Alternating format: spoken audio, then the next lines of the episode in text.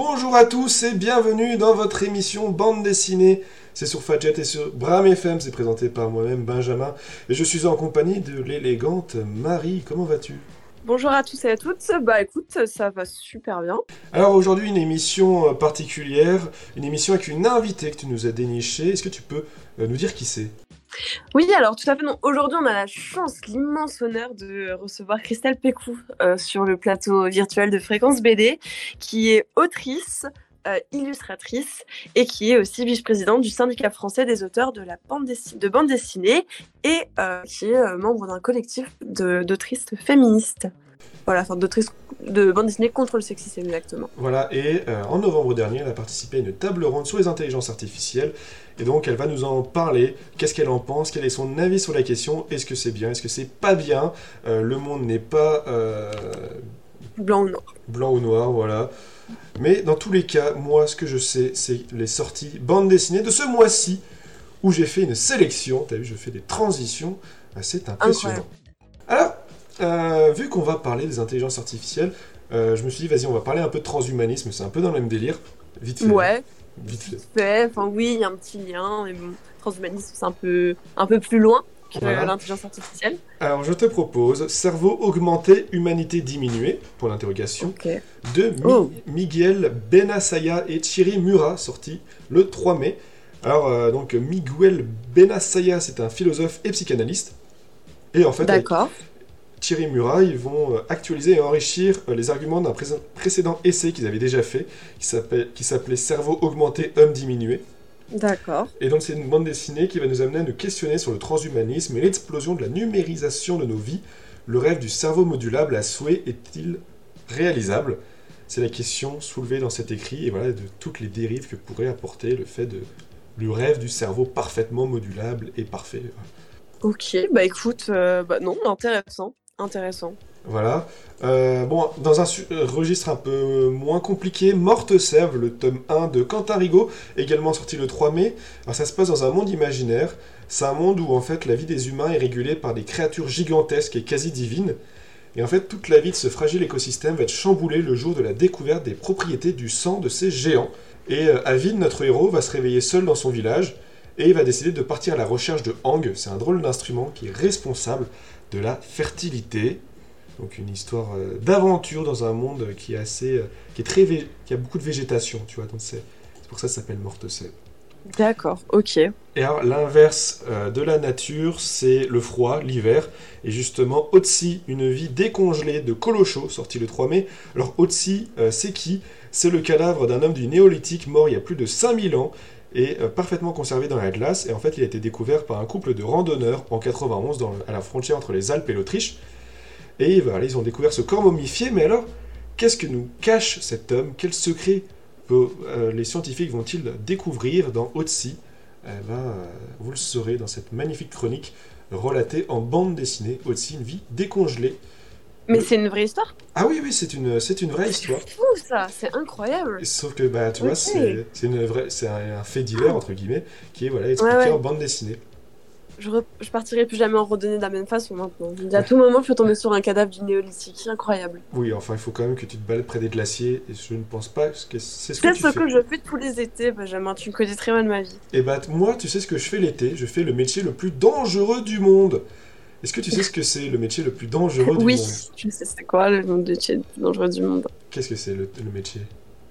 Tu vas me dire que c'est géomètre. Eh ben non, c'est super-héros. Euh, voilà, donc le métier le plus dangereux du monde de Olivier Bocquet de Fabio Lay, sorti le 19 mai, et ces deux albums qui sortent le même jour. Alors pourquoi? Eh ben en fait, euh, le métier le plus dangereux du monde, ça nous parle d'un monde euh, comme le nôtre, sauf qu'il y a eu une petite différence, c'est que euh, il y a eu une météorite qui a failli exploser sur la, la Terre, mais en fait elle n'a pas explosé, elle s'est mise en millions de petits morceaux, et ces petits morceaux ils sont tombés sur la Terre, et quand, quand quelqu'un le touche, il obtient un pouvoir aléatoire, et la pierre Oh. et la pierre perd son, son pouvoir magique et le récupère à la mort du gars qui avait le pouvoir. Et en fait, euh, bah, dans ce monde, eh ben, il y a des gens qui font le métier de super-héros euh, pour bah, faire des trucs de super-héros. Et en fait, il y a deux albums qui sortent, le tome de Ziad et le tome de Luna, qui sont un frère et une sœur. Et chacun vivent la même aventure dans le même espace temporel. Ils se croisent, ils s'entrecroisent, ils font des trucs de leur côté. Et en fait, ces deux tomes vont nous mettre soit dans le point de vue du frère, soit dans le point de vue de la sœur. Et, euh, et à la fin, ils se retrouvent. Donc, qu'est-ce qu'ils ont vécu chacun de leur côté? Euh, bah, C'est voilà, c'est donc deux, deux, deux histoires qui se complètent. D'accord, ça me fait penser au. Alors, c'est pas du tout une bande dessinée, quoique je crois qu'il y a une adaptation euh, au livre U24. Tu connais? Oui, bah, il y a eu des BD dessus. Ah, bah voilà. Bah ouais, exactement, c'est ça. Où c'est l'histoire de quatre jeunes euh, qui doivent survivre et euh, il y avait un tome par, par jeune, mais ils ont fait une BD là-dessus. Exactement, voilà. Et enfin, en vrac, euh, on a le tome 4 de Shinali, le tome 10 de Space Boy, le tome 3 de Téléportation Inc., ce qui m'a étonné, parce qu'il me semblait que le gars n'avait prévu que faire que deux tomes, pourquoi pas. Le... C'est cool en vrai, hein, c'est cool. Le tome 2 de Bleak, donc tu sais, c'est les fameuses histoires d'horreur du, de Ouais, Squeezie, oui, tout à fait. le célèbre youtubeur qui fait le ramdam sur la toile. Et... T'as vu Et enfin, oui, oui. le tome 75 de Garfield. Voilà. Euh, c'est le même poids qu'il affiche sur la balance. Donc, euh, t'as Une petite, euh, une petite euh, dédicace à mon chat qui s'appelle Garfield. Voilà. est-ce, est-ce qu'il fait, S'il aussi- écoute l'émission. est-ce qu'il fait aussi euh, 75 kilos?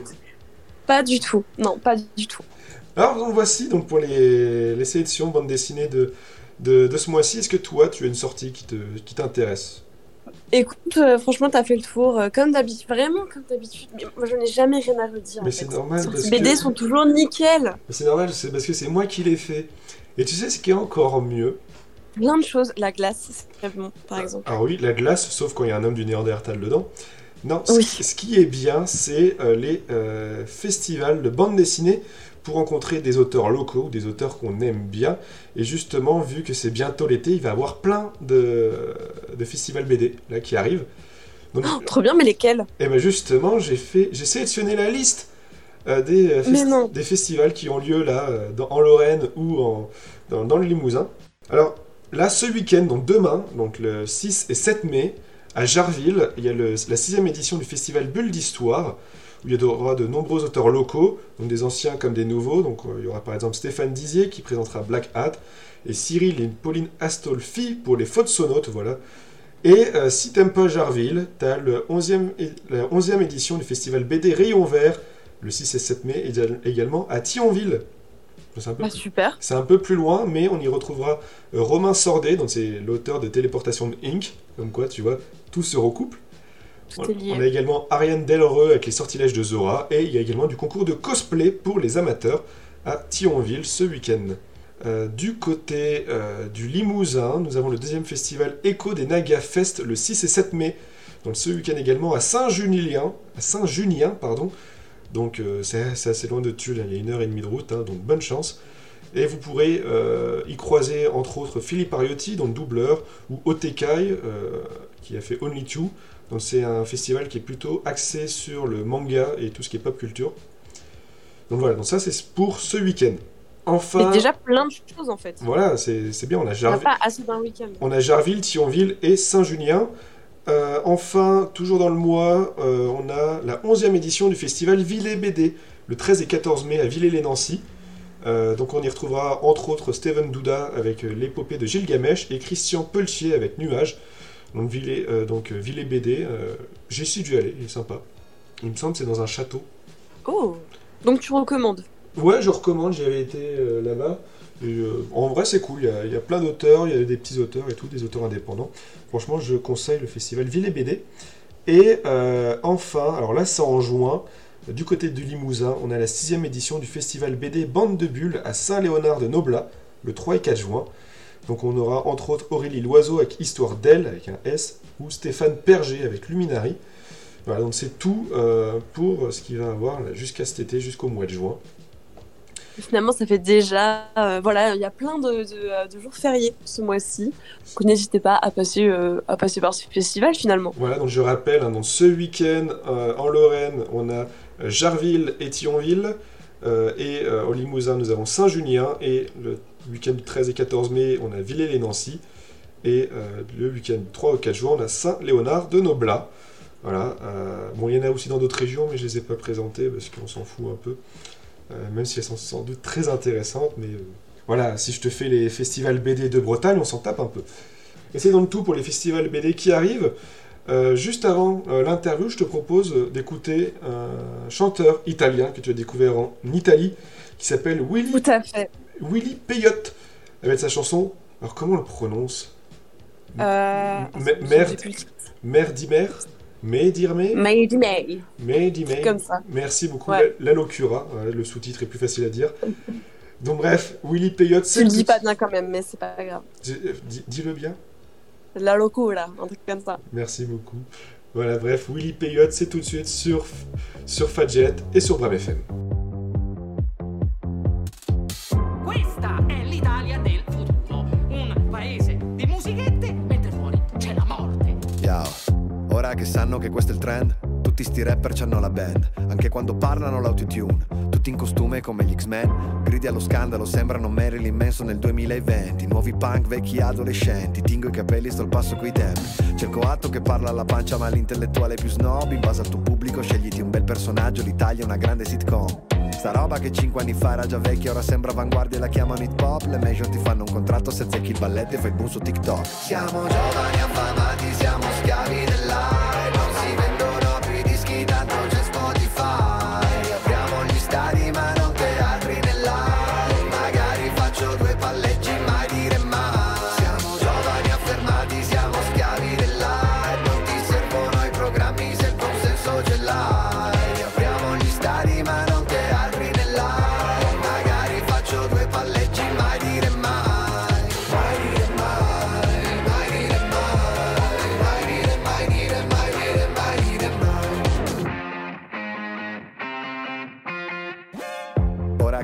Che questo è il trend, tutti che vendono il culo un brand. Tutti sti bomber non fanno gol, ma tanto racconta se fanno il cash. Pompano il trash in nome dell'all e poi vi stupite degli exit poll. Vince la merda se a forza di ridere riesce a sembrare credibile. Cosa ci vuole a decidere? Tutta sta roba ci ha rotti i coglioni. Questi piazzisti impostori e cialtroni, a me fanno schifo sti cazzi milioni. Le brutte intenzioni, che succede? Mi sono sbagliato, non ho capito in che modo twerkare vuol dire lottare contro il patriarcato. Siamo giovani affamati, siamo schiavi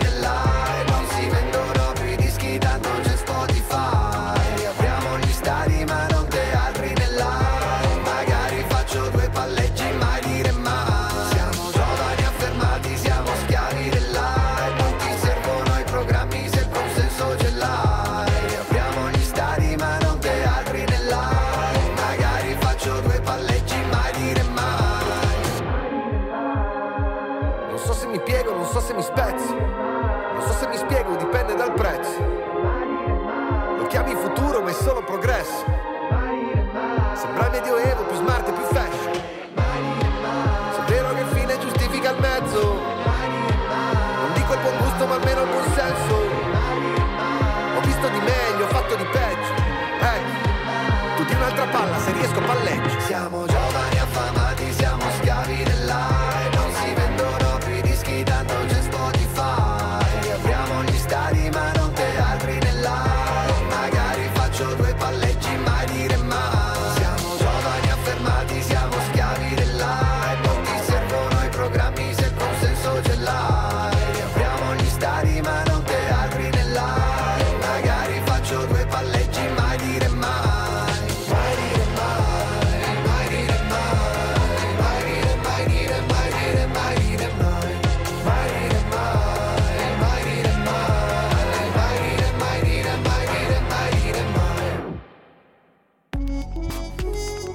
FM 98.3. Vous venez d'écouter Willy Peyotte avec May Dire, May la locura. Est-ce que je prononce bien l'italien, Marie? Pas top, mais ça passe. Bah, tu sais, moi j'ai fait option germanique euh, au collège. Quelle Euh, erreur. vous êtes de retour sur euh, Fréquence BD, votre émission euh, bande dessinée tous les premiers vendredis du mois diffusée sur Fadjet et sur Bram FM. Et comme euh, nous, le- nous vous avons annoncé en première partie d'émission, nous avons avec nous la grande, la fantastique Christelle Pécou, autrice et illustratrice de bande dessinée. Elle a plein de casquettes, elle, elle adore les intelligences artificielles, elle est là pour nous en parler. Bonjour à toi Christelle, comment vas-tu? Ça va bien, ça va très bien. Merci beaucoup pour l'invitation. Et euh, merci à toi de, de l'avoir accepté et d'être avec nous euh, en ce moment même. Euh, alors c'est Marie qui t'a déniché. Marie, est-ce que c'était bien ce dénichement? Tout à fait. Bah écoute, euh, très réactive, étonnamment.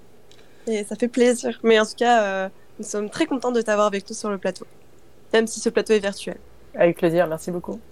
Alors, euh, pour, pour refaire voilà, un, un- un résumé, en novembre dernier, euh, si je ne me trompe pas, euh, tu as participé à une table ronde qui traitait de l'impact des intelligences artificielles sur les métiers euh, de la- de l'illustration, c'est bien ça?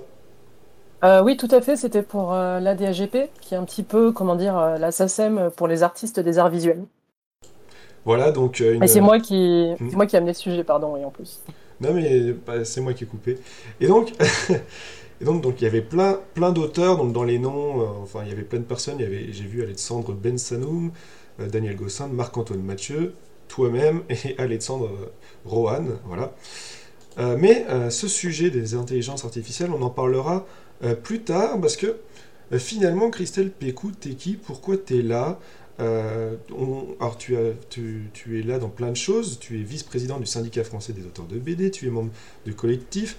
Alors on va poser plein de questions parce que là c'est un peu euh, déstructuré. Et c'est Marie justement, euh, journaliste de renom, enquêtrice hors pair, euh, qui, vient, qui va venir t'agripper, te poser des questions pertinentes. Marie, c'est à toi.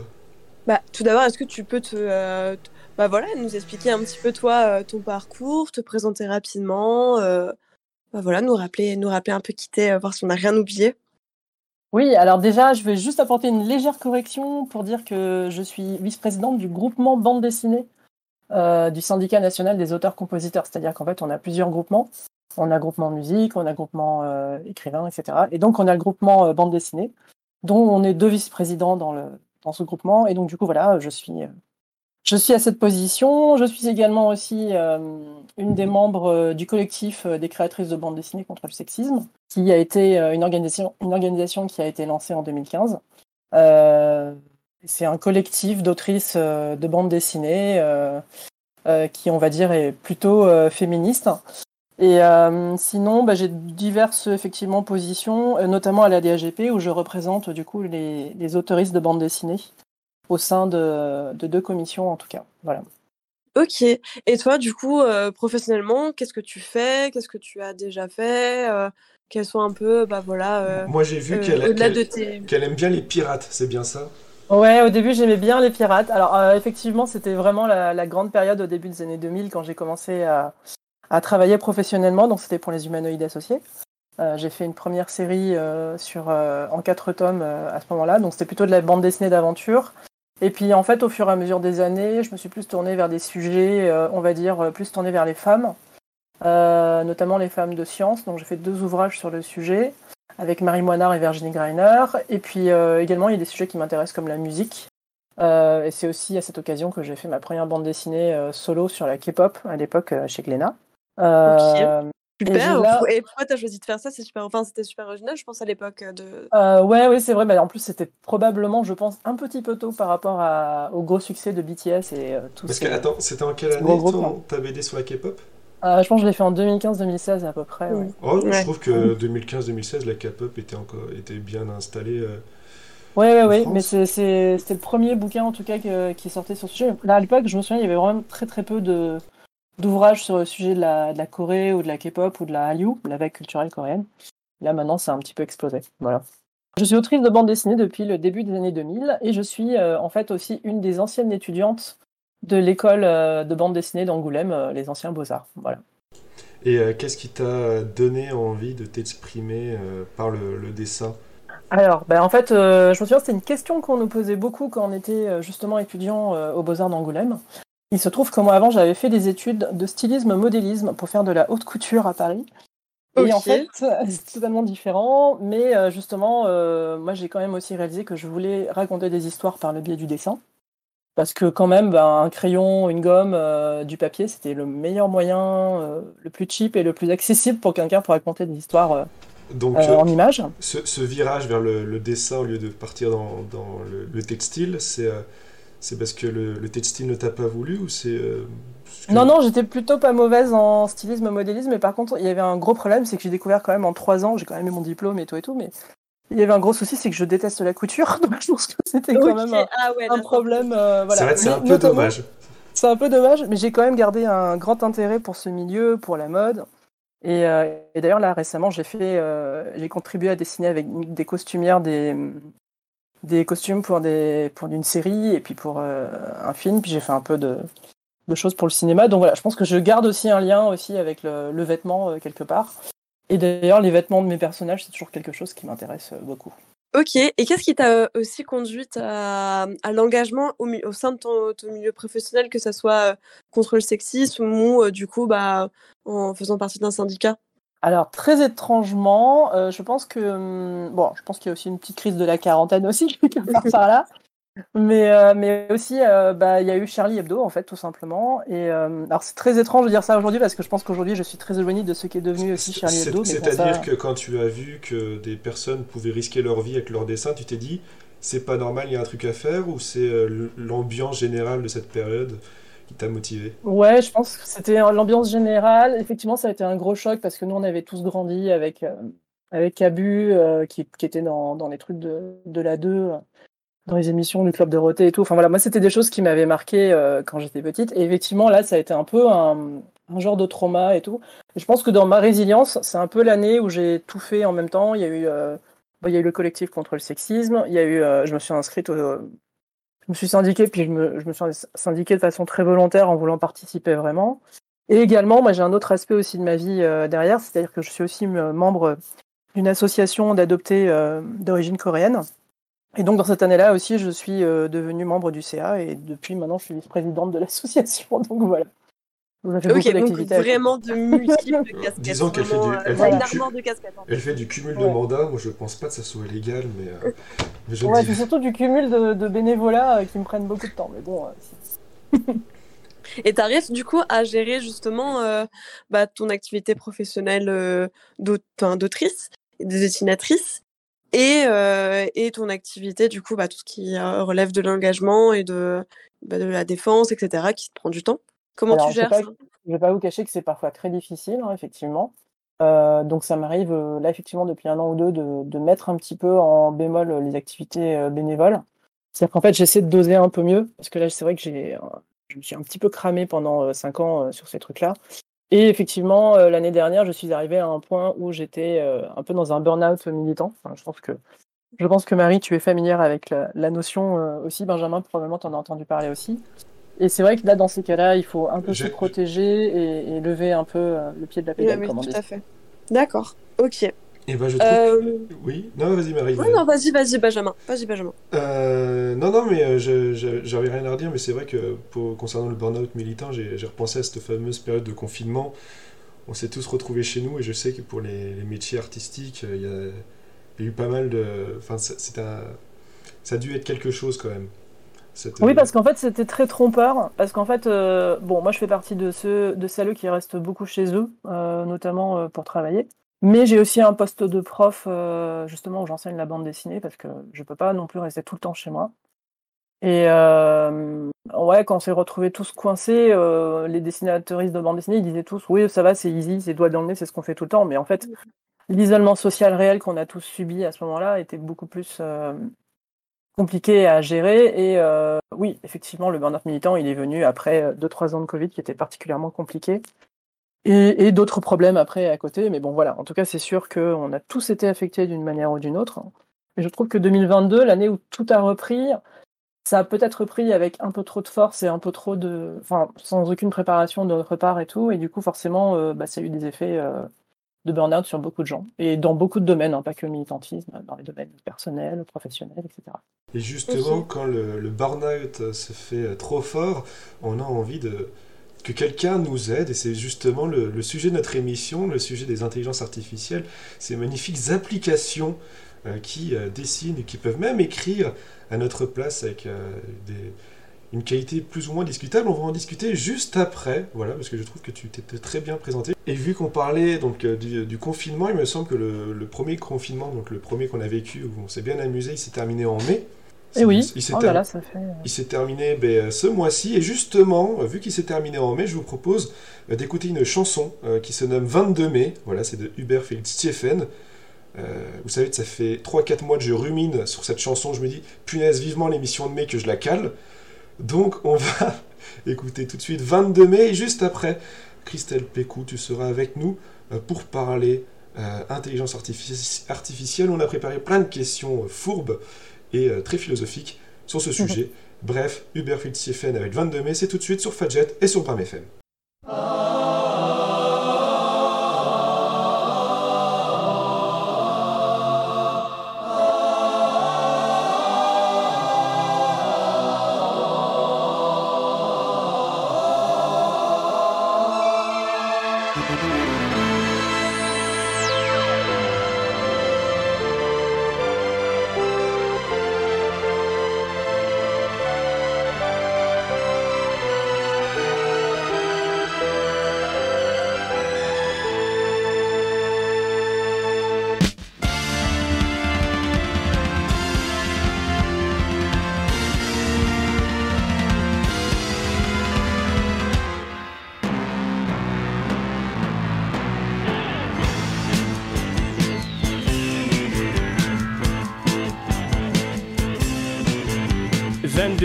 1968, 3 heures de l'après-midi.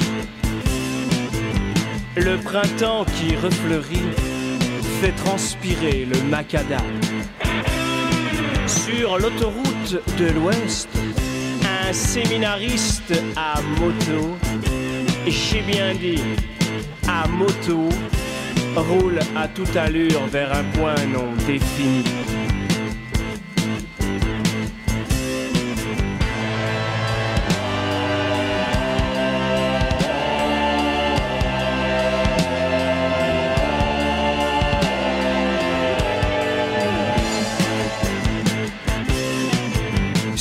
Porte-bagages, le Saint-Esprit, qui jusque-là était resté bien sagement assis, se coince soudain, l'aile gauche, dans les rayons de la roue arrière. Ah, ah, ah. Oh.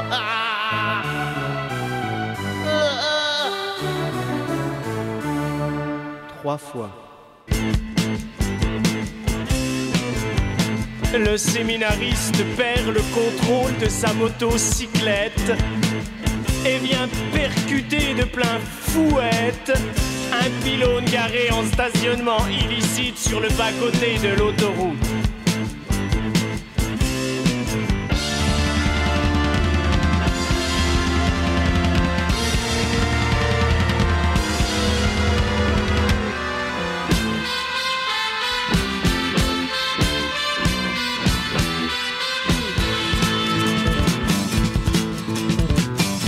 Ce même moment, un Chinois de Hambourg, déguisé en touriste américain, au volant d'un cabriolet de 22 chevaux immatriculé en Espagne, se dit qu'il lui faut porter secours à ce séminariste. Mais bientôt cette idée lui paraît ridicule, étant donné, petit A, qu'il ne roule pas sur la même autoroute, petit B, qu'il n'est pas au courant de cet accident.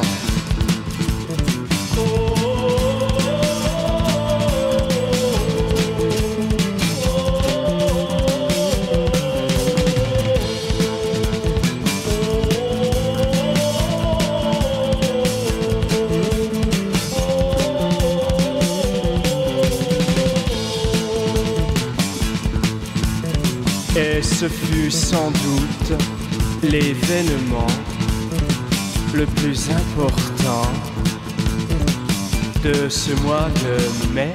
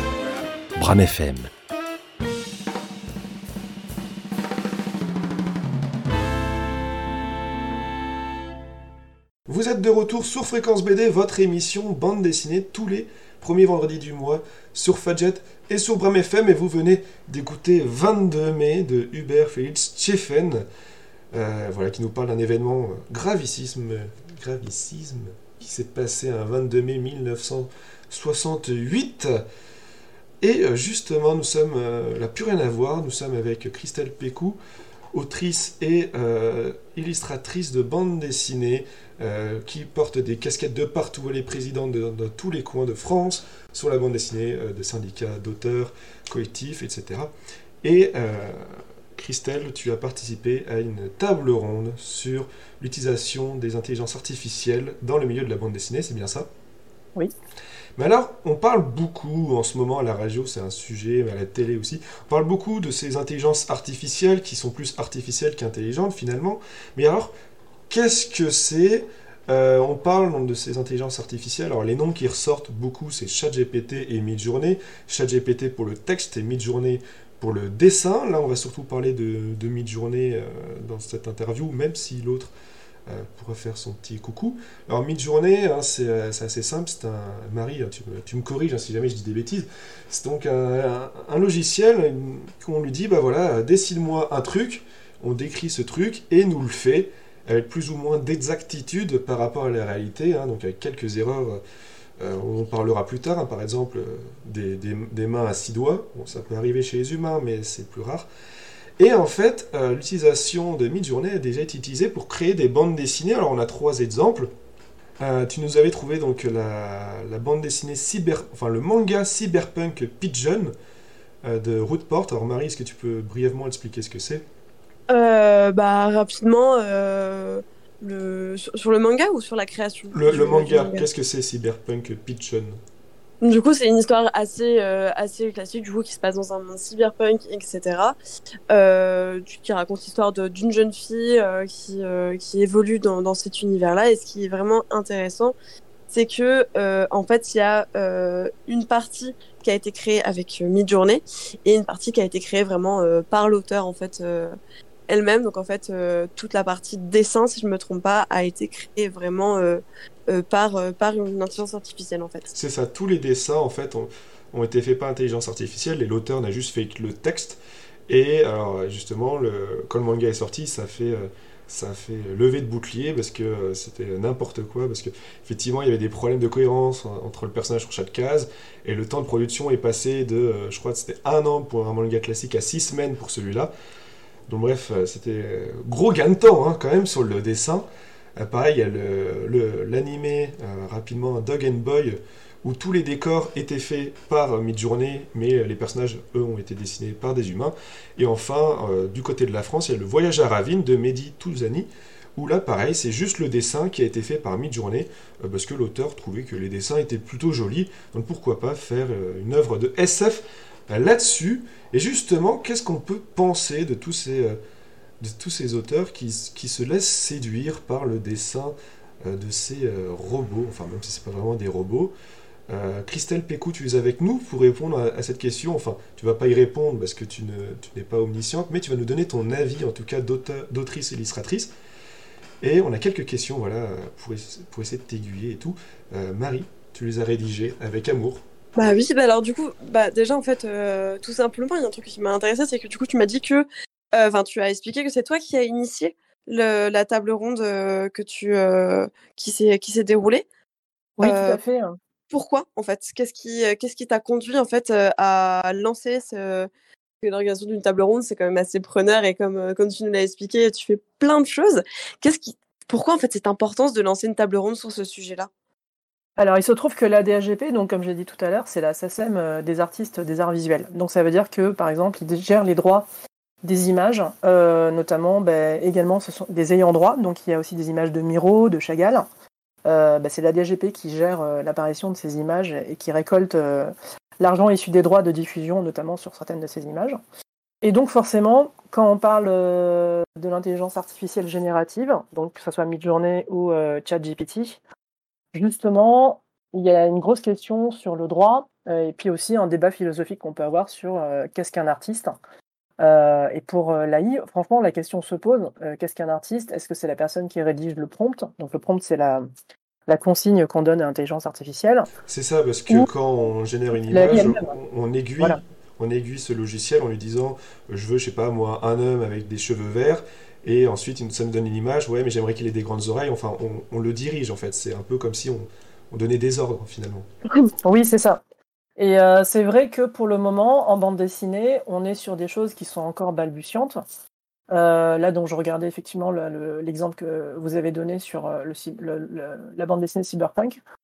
C'est intéressant, mais en fait, on voit quand même aussi que c'est un agglomérat d'images. Il y a quand même un choix artistique qui a été fait dans la composition de la planche. Ce n'est pas l'intelligence artificielle qui a, je pense, à agencer des images entre elles. Je pense que chaque image aurait été générée par un prompt à chaque fois C'est ça.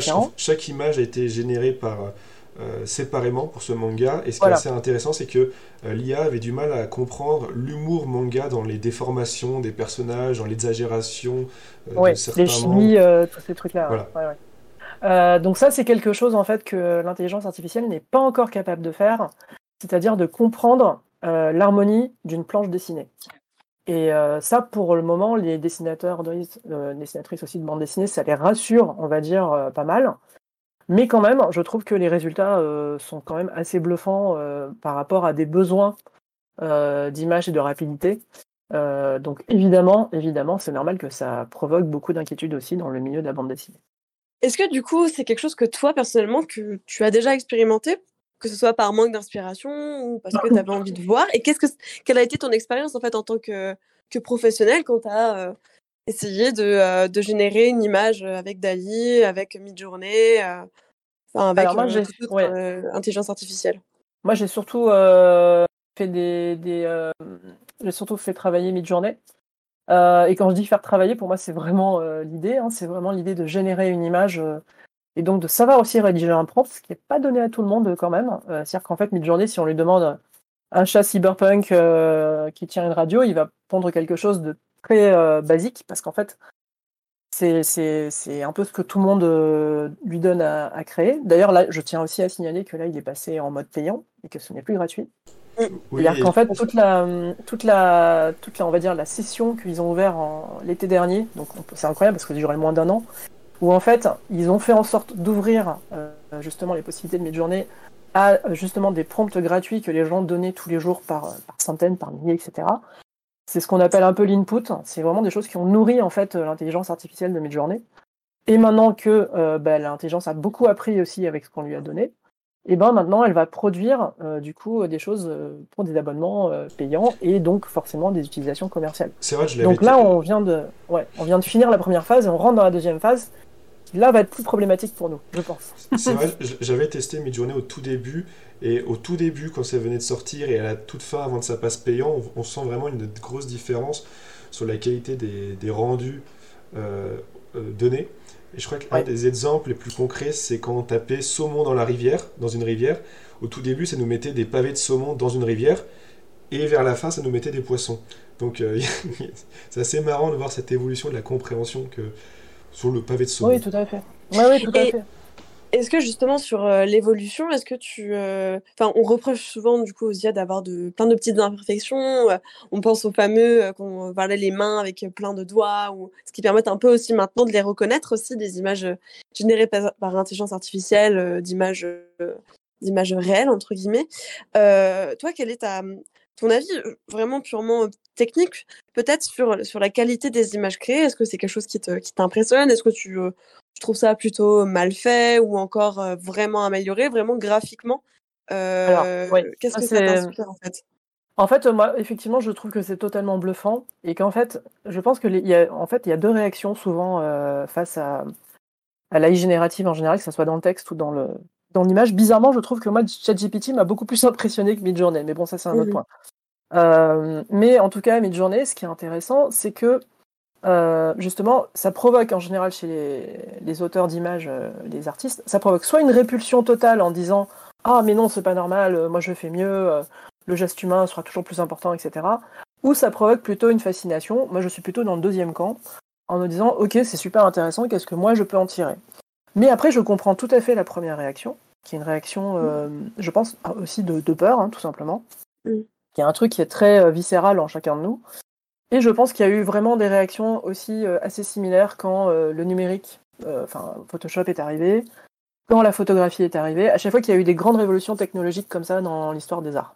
Et Et, là, justement- on est vraiment sur un level, euh, on est sur un niveau très élevé, hein, donc, euh, donc voilà, c'est normal que ça fasse peur, en fait. Mais alors, est-ce que tu penses, je te vole la question, Marie, parce que je sais que tu allais la Vas-y, poser. je t'en prie, vas-y, vas-y. Est-ce que tu penses que cette donc, panique de l'IA, cette nouveauté qui arrive, est-ce que c'est un emballement médiatique là, maintenant, sur ce sujet, parce qu'on en parle beaucoup Ou alors, euh, toi, tu es syndicaliste, est-ce que justement c'est un sujet de vous parler beaucoup entre auteurs et de cette crainte réelle? Que- Ou alors c'est juste voilà, un, un effet de mode actuel, cette crainte? Non, non, je pense que c'est tout à fait réel, parce que là, tout à l'heure, on parlait des mains. Euh, les gens se rassurent beaucoup en disant Ah, mais regarde, tu vois, elle fait, beaucoup trop de mains, les visages sont pas cohérents dès qu'il y a un- un- une image de foule, etc. Moi, ce que je vois plutôt, c'est Ah mon Dieu, il n'y a plus que ça qui ne va pas, en fait. Vous voyez? En fait, je, remarque plutôt que le gap, euh, vraiment, de, de ce que l'AI arrive à produire, est très, très, très, très mince dans euh, des choses à corriger. Et, et donc, je trouve normal que ça inquiète beaucoup d'auteuristes de bande dessinée ou d'illustrateuristes ou de, de concept artistes. Parce qu'évidemment, on est sur un problème de euh, ben, est-ce que l'AI ne va pas nous remplacer demain? Ça, c'est évident que là-dessus, euh, il va y avoir beaucoup de boulots qui vont sauter. Euh, ça, il ne faut pas se leurrer sur la question. Après, euh, il y a quand même beaucoup de débats hein, compliqués qu'on peut avoir. Il y a quand même des problèmes de droit aussi qui sont très importants, puisque euh, la façon dont on nourrit l'AI aussi, c'est aussi avec l'inspiration, enfin, euh, tout ce qu'elle peut trouver dans le, réseau Internet du monde entier, et notamment les artistes du vivant. Donc là, à l'heure actuelle, il y a un double débat, c'est est-ce que mon métier va pas disparaître? Et puis l'autre débat qui est beaucoup plus aussi sur des questions de droit d'image, c'est l'AI, je veux pas que mon propre travail nourrisse l'AI. Donc je veux pas que euh, on pille des auteurs du vivant. Et est-ce que si on pille des auteurs du vivant, est-ce que justement, est-ce qu'on peut pas négocier avec euh, l'AI pour retoucher de l'argent dessus Je sais pas. Ça je me projette encore plus loin. Mais de la même façon, que j'amenais le sujet moi à la DAGP, c'est que moi je pense qu'à un moment donné, il va y avoir des négociations comme il y en a une avec Google, etc où on va dire justement l'AI s'étant nourrie de tout ça dans le monde entier et de- d'artistes du vivant, est-ce que vous ne devriez pas nous reverser quelque chose en fait là-dessus? Voilà. justement, Mais justement, donc c'était une de nos questions parce que euh, en se renseignant là-dessus, on a vu que en fait, il y a eu énormément de, de coups de gueule de la part des auteurs qui sont même allés jusqu'à des procès aux États-Unis, etc. Oui, parce tout à que fait. Ouais, ouais. les intelligences artificielles se, enfin voilà, pour euh, pour vraiment expliquer ça de façon très concrète, en fait. Quand une image est générée, elle prend toutes les données qu'il y a sur Internet et se sert notamment donc euh, de Pinterest, de Stable. Diffusion, des trucs comme ça. Et, euh, et donc voilà, il y a vraiment ce truc où en fait le droit, le, le droit d'auteur ne s'applique pas pour les intelligences artificielles, enfin, pour les images générées par les intelligences artificielles, comme tu le précisais. Et du Ouais. coup, donc, tu parlais de l'évolution, euh, enfin de, de toute cette question de, des droits d'auteur et de, de, de la, question de la rémunération en fait, de, de, Ouais. de- des sources, des bases de données en fait, euh, vers lesquelles euh, les, intelligences- les intelligences artificielles se, bah, ils- enfin, prennent leurs leurs, euh, données. Comment Mhm. tu penses que le droit en fait, il devrait évoluer? Euh, tu parlais de la rémunération. Est-ce que c'est des choses que voilà là sont en train de se concrétiser? Est-ce que c'est des idées qui sont encore un peu euh, floues pour les auteurs qui doivent, euh, je sais pas aussi, je pense que ce, Bah, ce- en fait, euh, là, moi, je, moi, je- je peux te dire ce que je pense, mais ce, que je pense, malheureusement, n'aura pas de, de rapport avec ce qui va se passer en réalité, parce que, effectivement, je pense qu'on devrait euh, aménager des questions de droit euh, avec les, producteurs des AI, parce que là, il faut quand même parler de- des entreprises qui les régissent, que ce soit OpenAI ou, euh, ou la société qui est derrière Midjourney. Euh, à un moment donné, eux, ils vont gagner un argent fou avec ça. Euh, mais en même temps, effectivement, leur AI s'est nourri de tout ça. Donc, est-ce que effectivement, il ne doit pas reverser quelque chose aux auteurs du vivant? Est-ce qu'on ne doit pas aussi interdire à l'AI, mais c'est déjà peut-être un peu trop tard, euh, de se nourrir avec des artistes euh, vivants Donc, effectivement, moi, j'ai une démarche déontologique vis-à-vis de l'AI. Je lui demande de- des choses, notamment en référence peinture, parce que c'est peinture, euh, artiste, euh, photographe, etc. Je demande que des gens qui sont morts, mais ça, c'est ma propre déontologie. et Je sais que tout le monde Mhm. ne l'a pas. Voilà. Euh, c'est vrai que celui qui est mort, il pourra pas se plaindre qu'on s'inspire de, de, c'est- de, de ces bah, en fait, créations. c'est surtout que les ayants droit peuvent, euh, effectivement, les ayants droit, euh, par exemple, peuvent encore réclamer là-dessus. Mais en fait, c'est surtout que euh, selon la, la trucs qui personnalité, viennent de, selon sont le, vivants, ils ont. Ouais. oui, selon le pays, c'est la personnalité morte n'est pas protégée Alors de la voilà, même manière. ça c'est la deuxième, euh, deuxième réponse que je voulais faire aussi. C'est que la réalité, de toute façon, c'est que les, les, copi- les questions de copyright et de droit d'auteur ne sont pas les mêmes d'un pays à un autre. Et nous en, Fran- nous, en Europe déjà, nous, chez nous, on a un système euh, de droit d'auteur qui est avec un code de la propriété intellectuelle qui est très référencé, qui est vraiment euh, régi par la loi et qui est, très très très euh, contrôlé. On a, on a la chance d'être dans un pays qui justement régit ça, mais dès qu'on passe à l'Europe, ben, ça change aussi, il faut s'adapter aux autres droits des pays. Et alors là, quand on sort de l'Europe, les États-Unis ont le copyright, c'est tout autre, tout autre chose. Et alors là, si on part après dans les pays asiatiques où il n'y a rien du tout sur ces questions-là, ça devient encore plus compliqué. Euh, et ça fait quand même aussi des années que, par exemple, euh, malheureusement en Chine aussi, ils, euh, prennent des images de chez Marvel ou de chez DC Comics, qu'ils impriment, des super-héros qu'ils impriment sur des coussins et des mugs et je sais pas quoi, et personne touche aucun droit là-dessus. Donc, je vois pas vraiment ce qui va les empêcher de continuer à faire ça. Et là, je parle même plus de mid-journée, je parle d'AI qui vont être produites dans d'autres pays où il y aura plus aucun droit. Donc là, malheureusement, je crains que là-dessus, on n'ait pas beaucoup de, solutions euh, à l'heure actuelle. Mais en Europe, je sais qu'actuellement, il y a euh, justement une volonté euh, d'avancer très rapidement sur ces questions. Donc il y a un acte justement concernant l'intelligence artificielle qui est euh, en train d'être euh, mis en place, d'être C'est ça, c'est le IA Act qui est en train de voter, qui est en train Voilà. d'être voté au Parlement. Ouais, ouais. Mais justement, Voilà, c'est ça. Mais qui est très compliqué à mettre en place. Et on sait que sorti de l'Europe, malheureusement, voilà, on n'aura aucun contrôle sur rien, quoi. Et dans ce, dans ce monde de la bande dessinée, comme tu le décris très bien, euh, est amené à changer pour le meilleur ou pour le pire, et on dirait un peu une sorte de guerre des tranchées. Chaque pays, en fait, va devoir euh, trancher sur comment gérer euh, l'arrivée massive de ces, euh, de ces intelligences artificielles dans le, dans le quotidien des auteurs et euh, bah, dans les magasins plus tard. Et justement, on va en parler un peu plus en détail euh, juste après une chanson que tu nous as euh, conseillée, une chanson de ton groupe favori, tu m'as dit. Euh, c'est de We Are Scientists, c'est bien ça?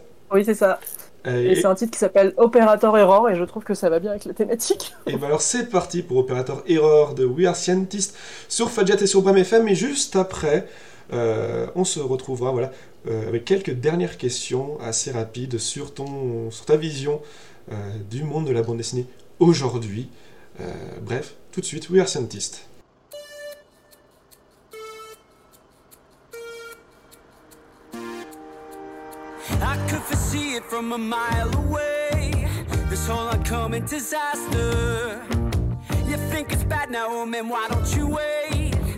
Won't believe it comes after. It's all a game of confidence. Cut the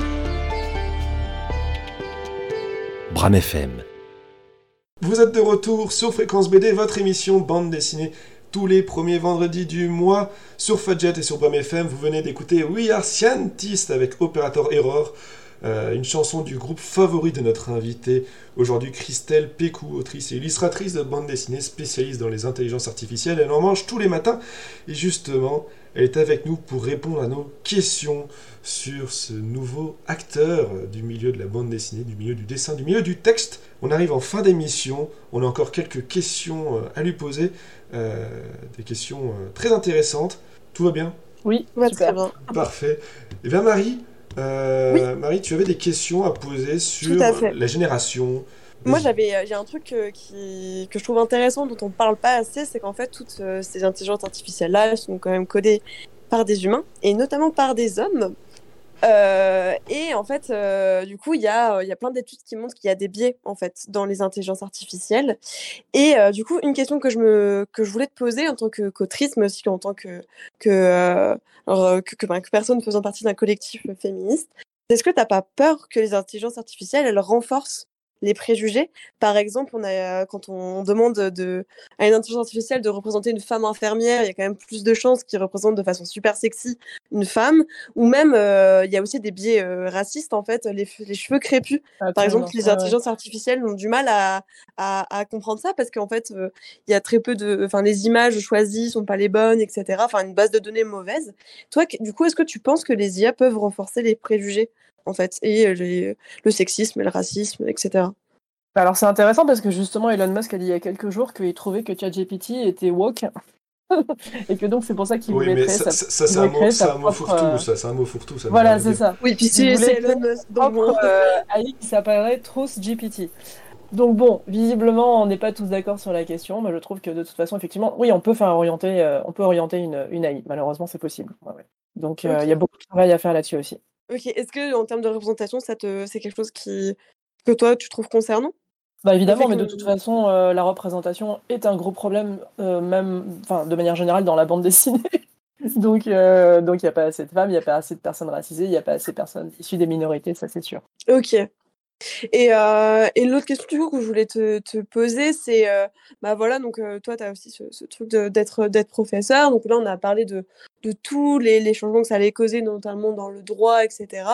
Toi tu, quelles en fait euh, quelles vont être les conséquences de la l'utilisation euh, de plus en plus massive des intelligences artificielles pour les, les jeunes auteurs qui, euh, qui vont se lever? Est-ce que tu penses enfin qui vont euh, Et- se lancer pardon? Ouais, Et ouais, même, ouais. Est-ce que vous en penses que parlez ça en... va? est-ce que vous en parlez en cours Ouais. aussi avec tes élèves? Oui, oui, oui. Bah, en fait, comme c'est arrivé l'été dernier, on a commencé à en parler dès la rentrée, entre nous, déjà les professeurs avec la direction de l'école.